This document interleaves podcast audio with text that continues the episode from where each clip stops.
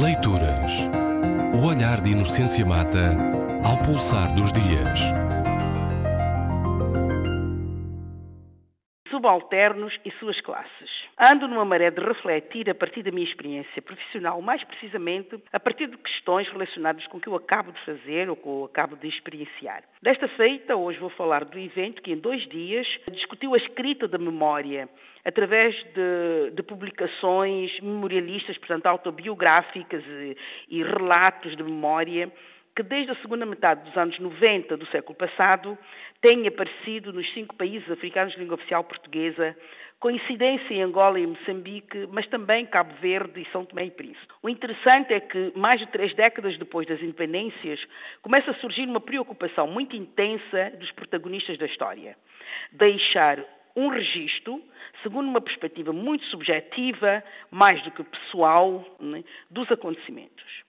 Entre autobiografias e relatos memorialistas, essas publicações, ao mesmo tempo que vão ao encontro de expectativas sociais, espera-se que os protagonistas falem do que aconteceu, cumprem também um outro objetivo, esse mais pedagógico numa altura em que a dinâmica do global se sobrepõe ao local e em que se celebra a subjetividade como categoria inexorável da pós-modernidade. No segmento deste evento, portanto, começou ontem, hoje, durante mais de cinco horas, discutiu-se o lugar desses textos memorialistas africanos, não apenas na construção da nação, mas ainda na desconstrução, portanto, no questionamento da história que se que existe escrita sobre, eh, sobre, sobre o período, portanto, não apenas sobre o período eh, pré-colonial, colonial e pós-colonial.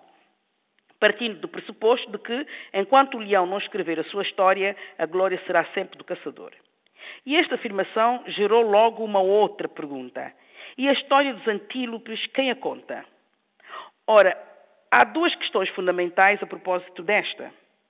A primeira é que o discurso autobiográfico dá conta do seguinte. A pessoa que narra, o enunciador de uma, uma, de uma autobiografia, é alguém que se tem como protagonista de uma história ou de uma situação e, como tal, acaba por se apresentar como, eh, digamos, o herói dessa história, dessa situação. Não há volta a dar.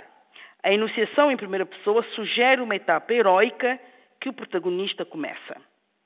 A segunda ideia, segundo a qual o segmento subalterno, que é o mundo dos protagonistas, dos autores de memórias e romance, é, é um equívoco, como se de per si o nacionalismo fosse um sistema socialmente democrático. Sabemos que não é. Trata-se de um equívoco, pois a escrita ainda é um poder e essas publicações revelam, por isso, o lugar de elite dos seus autores.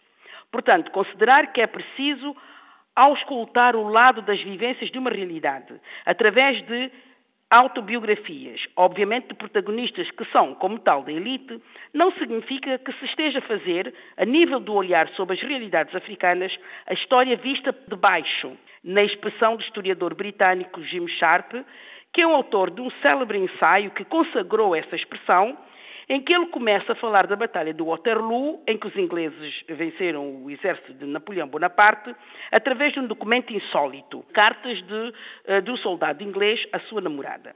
Portanto, não significa que, ao enfatizar, enfatizar a importância dessas publicações, dessas, dessas biografias, e são muitas ultimamente, felizmente, de presidentes, de protagonistas, enfim, de pessoas que tiveram um papel muito importante na luta de libertação, não significa que se esteja, portanto, a enfatizar a importância dessas publicações, se esteja a escrever na perspectiva das classes subalternas africanas, eh, camponeses, operários, mulheres, enfim, mas sim na perspectiva de ex-colonizados tão somente. E isso não é coisa pouca. Leituras. O olhar de Inocência Mata ao pulsar dos dias.